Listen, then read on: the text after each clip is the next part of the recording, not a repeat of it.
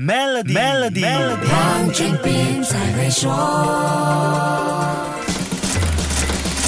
你好，我是黄俊斌。当前全世界最热门的电影非《Top Gun Maverick》莫属了。这部片子不止创下了 Tom Cruise 新片首映第一个周末的最高票房纪录，很大可能也是他驰骋好莱坞四十一年电影事业上票房最高的作品。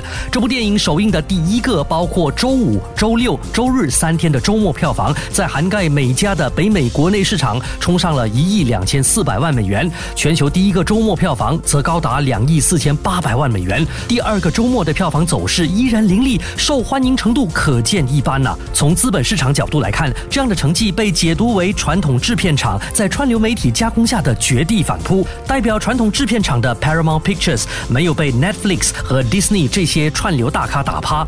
看看这些影视集团近年来的股价，市场似乎对串流媒体有所迟疑，市场资本有回流传统制片厂的趋势，这对影视经济未来的影响好像增添了不小的悬念。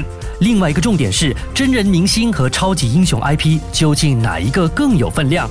最近这几年，superhero 大 IP 几乎是电影公司的摇钱树，像 Marvel 漫威系列和 DC 系列超级英雄，电影公司拥有这些 IP，演员只是执行者。说的不好听，那身紧身衣和面罩比他底下的演员是谁更重要，更能保证票房。这部 Top Gun Maverick，Tom Cruise 让全世界看到演员带红角色和拉动票房的巨星魅力。你有没有注意到，阿汤哥没有参与过任何串流媒体公司的制作，也没有演过任何超级英雄？雄，而是用他个人魅力，把电影中的每一个角色塑造成英雄人物。这部《Top Gun》电影续集还有一个杀手锏，就是完美演绎怀旧，把怀旧营销做到极致。下一集跟你说一说，守住 Melody，黄俊斌才会说。黄俊斌才会说。